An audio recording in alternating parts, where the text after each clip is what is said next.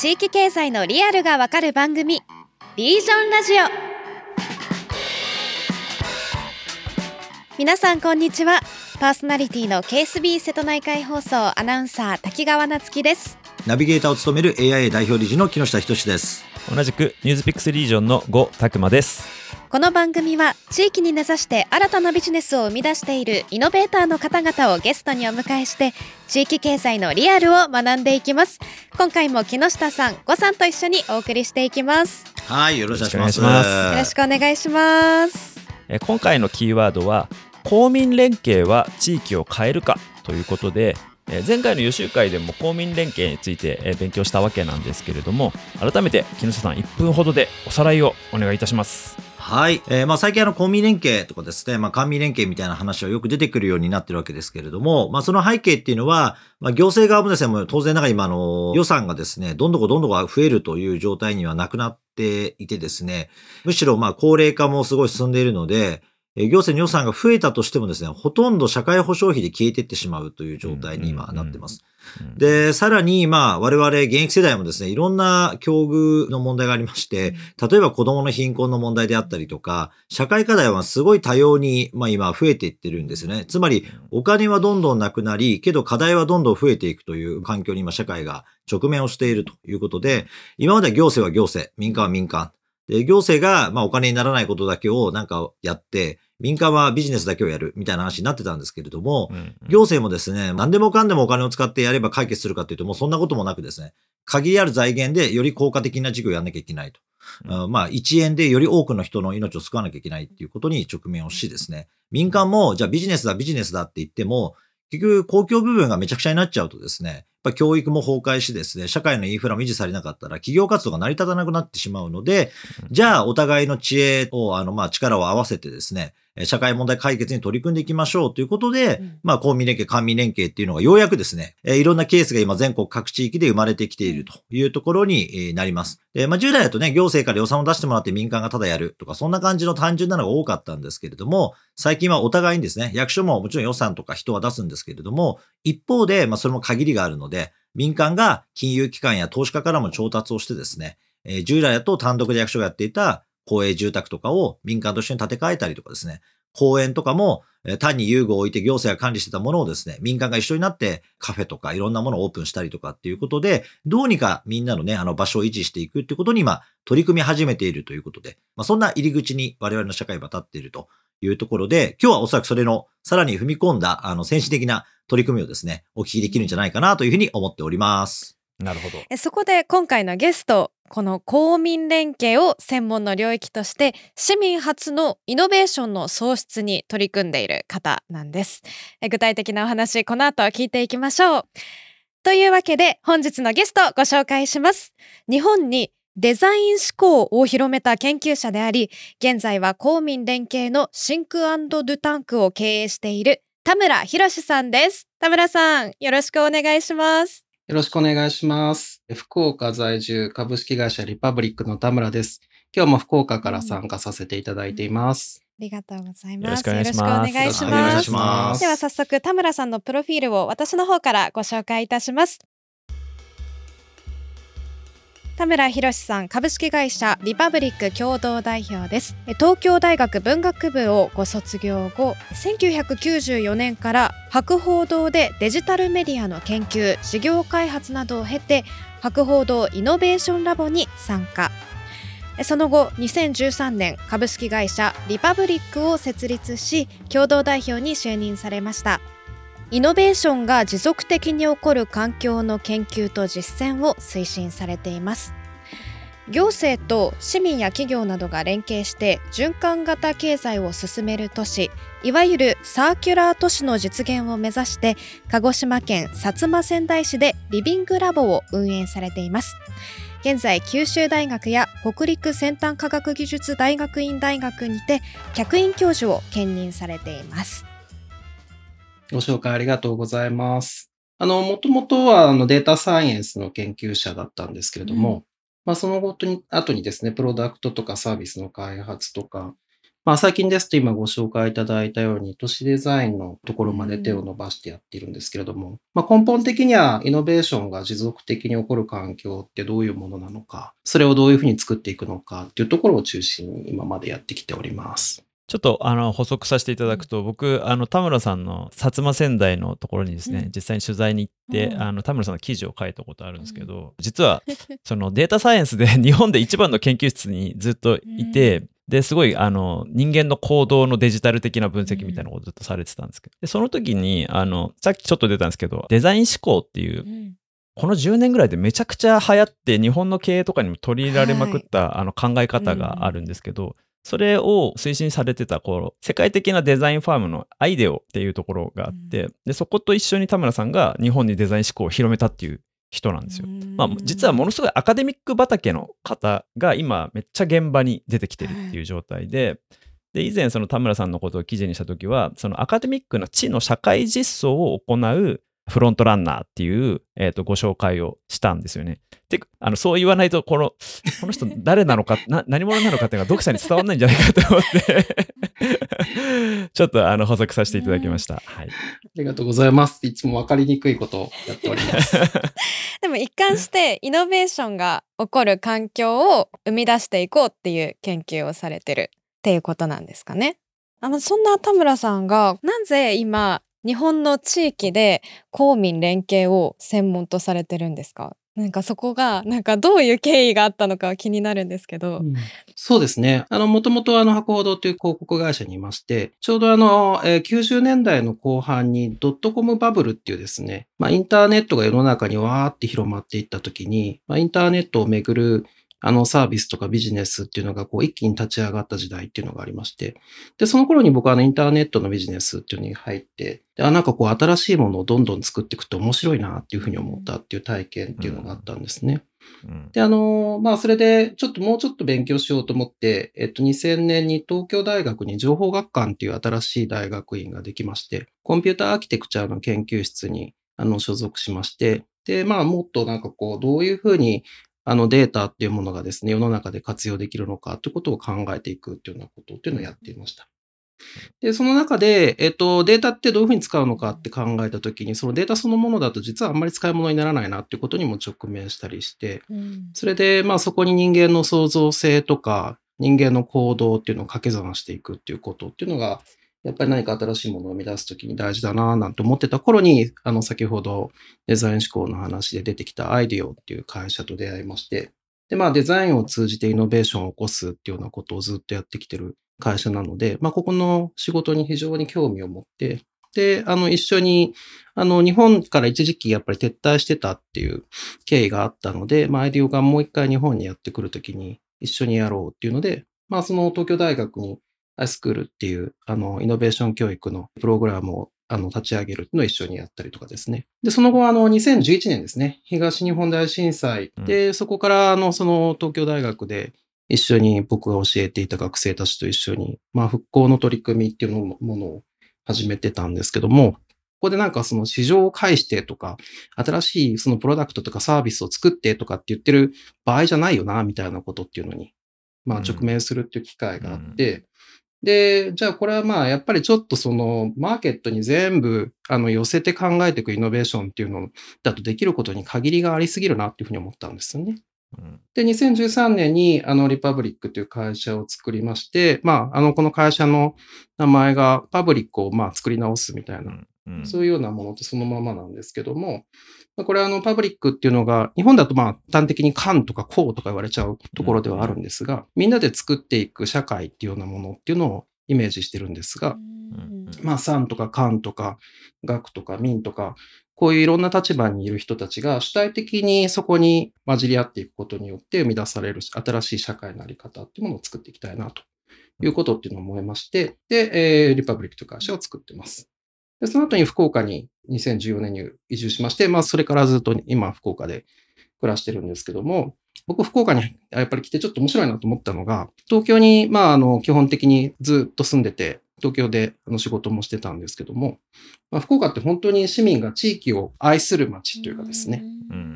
なんかその市民の人たちが福岡をもっと良い街にしたいって結構本気で思って、で、そこに結構主体的に関わっているっていうのを目の当たりにして、まあこういうところがこれからの社会のあり方っていうもののなんかこう手がかりになるんじゃないかなと思いまして。で、まあ日本のあの地域に根ざす文化とかうん産業とかっていうものにもう少し僕もそちら側に舵を切ってやっていこうっていうのが今きっかけになったかなというふうに思ってます。ね、そう、リパブリックっていう名前が、そのまさに、その、こう、もう一回作り直すっていう時に、その、そこに住んでる人たちと一緒に作るみたいなところが、すごく田村さんのやられている取り組みの特徴かなというふうに思っていて、でもその面白いのが、その出発点がそもそもイノベーションの研究家なんですよね、田村さんはそうなん。ですよねイノベーションがどうやったら生まれるかっていう、まさにその東京の大企業の人とかがもうずーっと議論してるような、あの、シリコンバレーはどうやってんだみたいな話をしてるような、あの、テーマで研究されてる方が、突き詰めていったら、その市場主導じゃなくて、その地域愛みたいなものにヒントがあるんじゃないかって言って、その移住までされてるっていうのが、まあ、すごい面白いというか、うんあの、地域の可能性を見る思いというか、うんなんかそんな風な結構衝撃を受けたんですよね、僕。うんあの、田村さんのその取材を通じて。いや、まあでもね、イノベーションってそんなど真ん中から毎回起きないわけですよ、うんうんうん。結局。そうですね。うんで、だって東アジアで言えば、まあ30年ぐらい前は東京がもっと圧倒的にさらに強かったわけで、うんうんだけど、まあそこからしたら超ど田舎 ですよね。はいはい。ど田舎がむしろいろんなところと繋がって変わってるし、シリコンバレーだってね、そういう意味では、東海岸がしたらなんか西海岸の端っこみたいなところで、なんかゴニゴニやってて、あんなのどうにかなんのみたいに言ってたらめちゃめちゃ力をつけてるみたいな 話だし、うん。今東京に結果来てる本社を持っているような大企業だって、元々のルーツは地方都市ばっかり。ですからね。うん。だからやっぱり片鱗にこそやっぱりイノベーティブの可能性があるっていうのは、なんか田村さんがおっしゃる通りじゃないかなと僕は思いますよね。うんうんうんうん。面白いのが、そのイノベーションの、その、これまではその民間がその新しいビジネスを起こすみたいなところから、あの社会を変えていくっていう大きな潮流になっていったと思うんですけど、そこでその公民連携っていう言葉、田村さんはまあ普段公民連携っていう言葉を使ってるわけではないかとは思うんですけど、まあそのまあリパブリックっていう形で、新しい公共を作りに行こうとされてるわけじゃないですか。まあ、そこがなんで地域とか自治体とかなんだろうなっていうところが、うんあの、うんうんすごい興味があるポイントですね。なんで地域がその新しい公民連携をやる場所になるのかっていうところなんですけど、うんいかがでしょなんかあのーパブリックっていうものをどういうふうに日本語に訳すのかなっていうところ、割と例えば公とか公とかっていうふうに言われることが多いんだけれども、なんかその公とか公っていうのは、なんかどちらかというとやっぱり官に近いような意味合いっていうのを持ってるっていう感じがあると思うんですけど、なんかパブリックっていうのはそもそもまあみんなで共有しているもの、だからよよりどちらかというとコモンズとかに近いような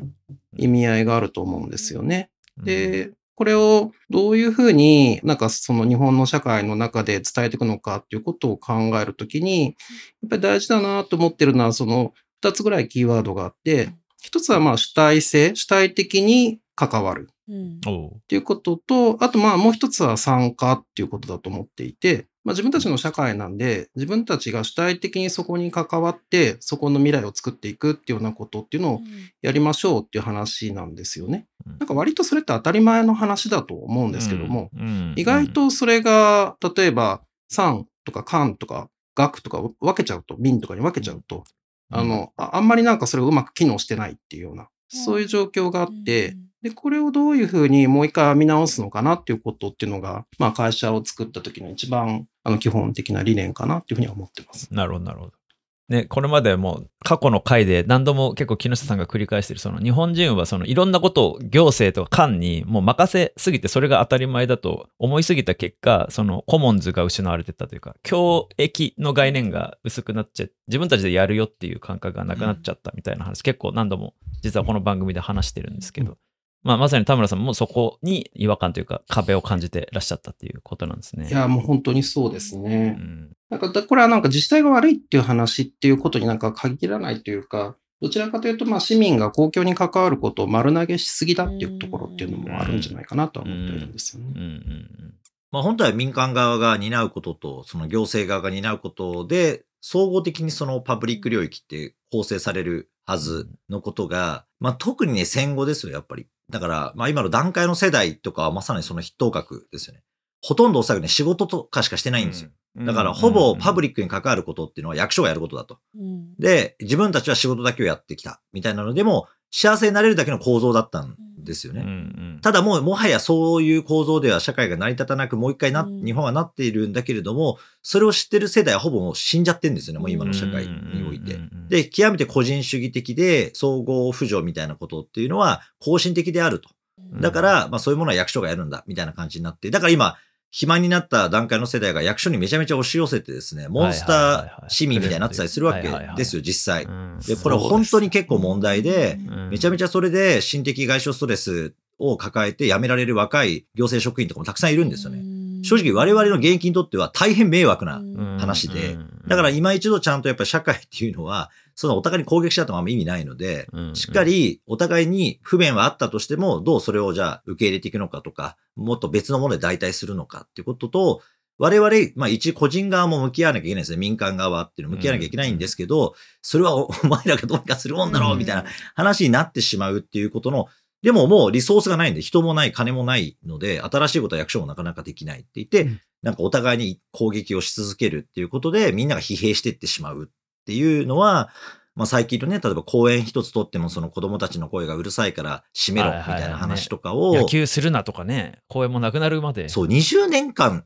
クレームを入れ続ける人とかいるわけですよ。うん。でもそういうのって、要はパブリック領域っていうのは、個人の自由とか個人にとってのベネフィットが一定制約されることも当然あるわけですよね。うんでも逆の側面で、誰かのそういうベネフィットを損なって僕らが受けてるパブリックのものもあるから、ある意味でそこはお互いパブリックっていう領域で交換してる話なんですね。お互いにそのここの部分は自分の不自由をてうんは仕方ないよねと。でも他のところでは他人の不自由を強いてるからっていうのを交換しなきゃいけないのに、そこは全て行政にクレームを置いて行政が解決すべきだみたいな話になってしまうみたいなのっていうのは、うん、すごい不幸だなとはやっぱ思いますよね。うん、なんかあの、行政がプロ行政であるっていうことが当たり前であるっていう認識自体が割とそんなにこう普遍的ではないっていうことっていうのがあるなっていうふうに思ったことっていうのがあって、あの、何年か前に九州工業大学の徳田先生たちがヨーロッパの地方創生を取材して、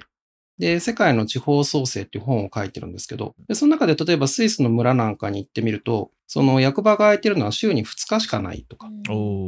で、役場の職員は全員兼業であるとか。なんかそういうようなことっていうのがあって、実はその役場自体がコモンズだったんだみたいな話とかっていうのがんあるっていうのはすごい面白くてですね。なるほど。まあ、日本は何でもね、全部やってくれると思って いるんですけど、でもそれも最近の話なわけですよ。うん。この戦後、よね。一時期日本でそういうものができてるけれども、かつて村役場なんてそんなことは全然できてないわけですよ。例えば、雪国行ったって除雪を役所がやるようになったのは戦後の話ですからね、ほとんどの場合。それまではみんなでやってた。そうそうみんなでやってたわけですよ。だけど、まあ最近だったら、除雪車が来る時間がね、遅いとか、そういうのを役所に今度クレームを入れるみたいな、変な話になっちゃってるわけですよ。みんなでこれを支えていくって話だったのが、俺は受ける人、お前はやる人、みたいな感じになってるっていうのは、まあもう持続しないとこまで来たよね。水道だってみんな自分たちの集落水道とかをやってたりするわけなんで、みんなある程度コミットしてたんですね。関わってたんですよね。それが関わらなくなって、それがなんで今できないんだって怒っても、もうできないところまで来ているのでうん、これはまあできない中で新しいやり方をもう一回考えらしていくっていう意味では、まあ戦前よりはね、そのまさに ネット含めていろんなテック分野のサービスとかいろんな技術革新がたくさんあるので、昔のように全てを人手で賄わなきゃいけないわけでもなくなってきてるわけですから、まあ、そこは昔通りじゃない新しいやり方でどう解決するかっていうのが一番求められてるんじゃないかなと思います。公民連携って特別な言葉みたいになってるけど本来はそうすることが自然だったってことなんですか？でもね、公共の感覚ってもう本当すごいスピードで結構変わるというか、うん。50年ぐらいで変化するみたいな話ありましたけど、だからこの50年はもう行政は行政、民間はひたすら稼ぐだけで、とにかくまあ資本主義全振りを国家レベルでやってきたけど、まあそれじゃもう立ち行かなくなったよねって言った時にもう一回公共を作り直さなきゃいけないっていうのが、特に地方だともうそれが喫緊の課題になってきているから、次の世代はその新しい公共感みたいなものをもう一回インストールし直すみたいなことが多う分必然的に求められるようになってくるっていうことでもあるのかなっていうふうに今聞いてて思いましたね。うんうんそれを実現するにはやっぱり市民の考え方をアップデートすることが重要ってことですかね。そうですね。あの、結構なんかこの話ってやっぱりちょっとその公民連携と、例えばじゃあイノベーションって関係があるんですかっていうところっていうのは、なんかちょっとそこの距離感っていうのを多分、あの、聞かれてる方は測りかねてるんじゃないのかなっていうふうに思うんですけども、僕の中ではですね、この公民連携ってテーマが出てくるっていうのも、しかもニュースピックスっていうメディアで出てくるっていうのも、まあ、ニュースピックスってどちらかというと、起業家とか、そのいわゆるビジネスサイドに近い人たちにとって、うん。あの、身近なメディアじゃないですか。うん。で、そうすると、例えばその、じゃあアメリカのスタートアップっていうのがどういう考え方のもとにやってきてるのかみたいなことっていうのが、その軸になってくると思うんですけども、うん。で、それはあの、ピーター・ティールとか、起業家の中における思想家みたいな人たちっていうのがいて、で、彼らの基本的な心情っていうのはリバタリアンっていう、まあ、うん。基本的にその市場の中で勝つことによって、その社会が良い方向に進んでいくっていう、もうとにかくその政府とか口を出すなと。一番政府は小さくて小さい方がいいと、なるべく自由を最優先すれば世の中は良くなるって考え方です、ね、リバタリアンンですね。そう、はい。そういう考え方なんですけども、多分リバタリアン的にやっていくっていうことによって、いろんな今問題っていうのが起こっているっていうことも事実で、まあ、例えばその社会の分断みたいなのは、そのリバタリアン的なあの思想っていうものがちょっと強く出過ぎちゃった結果出てる、できてるものっていうのも結構あるなっていうところなので、なんかそれに対してじゃあどういうあのカウンター的な考え方でもう一回社会とかビジネスっていうのに向き合うのかっていうのが多分その公民連携っていうキーワードが出てきている背景なのかなっていうふうに僕はちょっと推測したりしていました。なるほどなるほど要はその企業にとって利益を追求することがもう最大の目的なわけですよね。でもう、えっと、その利益の追求だけをそのリバタリアン的に利益の追求だけをしてて本当にその世の中が良くなるのかって言ったらあれなんですけど特に今その人口減していてお金も足りなくなって行政サービスが持続できなくなるかもみたいなことを言ってる地域にとってはその多分間に合わないというかリバタリアン的なアプローチで世の中が良くなるまでにおそらくそのエリアは淘汰されてしまって、うんであればその新しいその考え方で公共を作っていかないと多分今の日本の まあその地域を維持持続できないみたいなのがまずあるのかなって思ってます。で、プラスで、えっ、と、これ、特に東京の企業側の論理として、丸の内で、会議室で、その次のイノベーションは何だとか言ってても、もう何も出てこなくなってて、その次のネタを探しに、えっ、と、地域に入りたいっていう、下心っていうわけじゃないんですけど、そういう思いも当然あると思うんですよ。それこそ地域課題を解決するようなサービス、プロダクトが作れれば、それはあのグローバルにスケールするんじゃないかみたいな、そういう思惑もあって、えっ、と今、その地域に関わろうとする企業、こう目配せしてる企業っていうのが徐々に出てきているのかなというのが今かなというふうに認識してますね。うん、うん、うん。だからやっぱりその全部をプロダクトとかサービスで回収するっていうこと自体がやっぱりちょっと無理があるなっていうふうに思ってるところもあって、うん。で、その時にどういうふうに企業が、まあ、あの、一つの一人の参加者として、その社会っていうのに入っていくのかっていうことっていうのが多分求められていて、で、それがまあビジネスになるのかどうかっていうところを今いろいろみんなが考えているっていう状況なのかもしれないですね。うんうんうん、公民連携って言った時の公と民っていうのがなんか民って言った時になんとなくニュースピックス的には企業とかを想像するんですよね。あの例えば大企業の新規事業開発の人たちとか地域課題を解決するようなスタートアップとか一次産業系のスタートアップの人とかがなんかこう今日と連動すると民間だけではできない爆裂さこう早いスケールができるんじゃないかみたいな、うん。なんかそんなイメージで公民連携みたいなものにちょっとなんかワクワクしちゃうけど、実際はそのなんかねそこに住んでる人たちみたいな、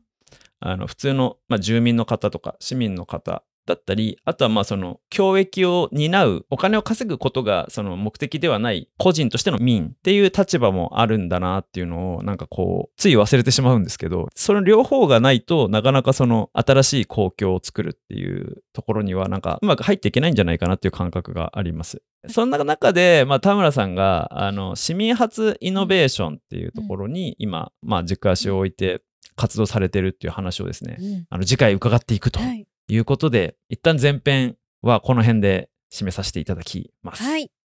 え次回もまた田村さんにお話をお伺いしていきます。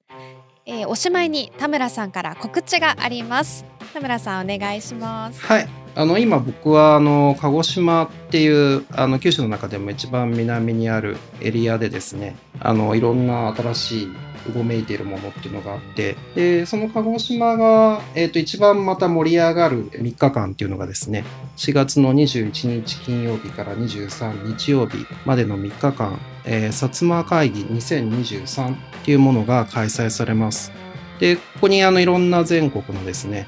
あの地域で活動されている方とかが集まって、まあ、150年あの明治維新から150年経ったっていうこともあるんですけどもこれから先150年をどうやって辺境から作っていくのかっていうことを議論して動き出すような場にしていこうというようなことで今その準備を進めていて僕もその一部をお手伝いしてるんですけどもそういうものがあの開催されます。あの薩摩会議2023で検索していただけたらと思いますのでよろしくお願いします。はい。田村さん本日はありがとうございました。ありがとうございました。えここでおしまいに番組からもお知らせです。番組へのご意見ご感想お待ちしています。ぜひハッシュタグリージョンラジオでツイートいただけると嬉しいです。また番組出演者への質問取り扱ってほしいテーマなども募集しています概要欄にあるアンケートフォームから投稿してくださいそれではまた次回の放送でお会いしましょう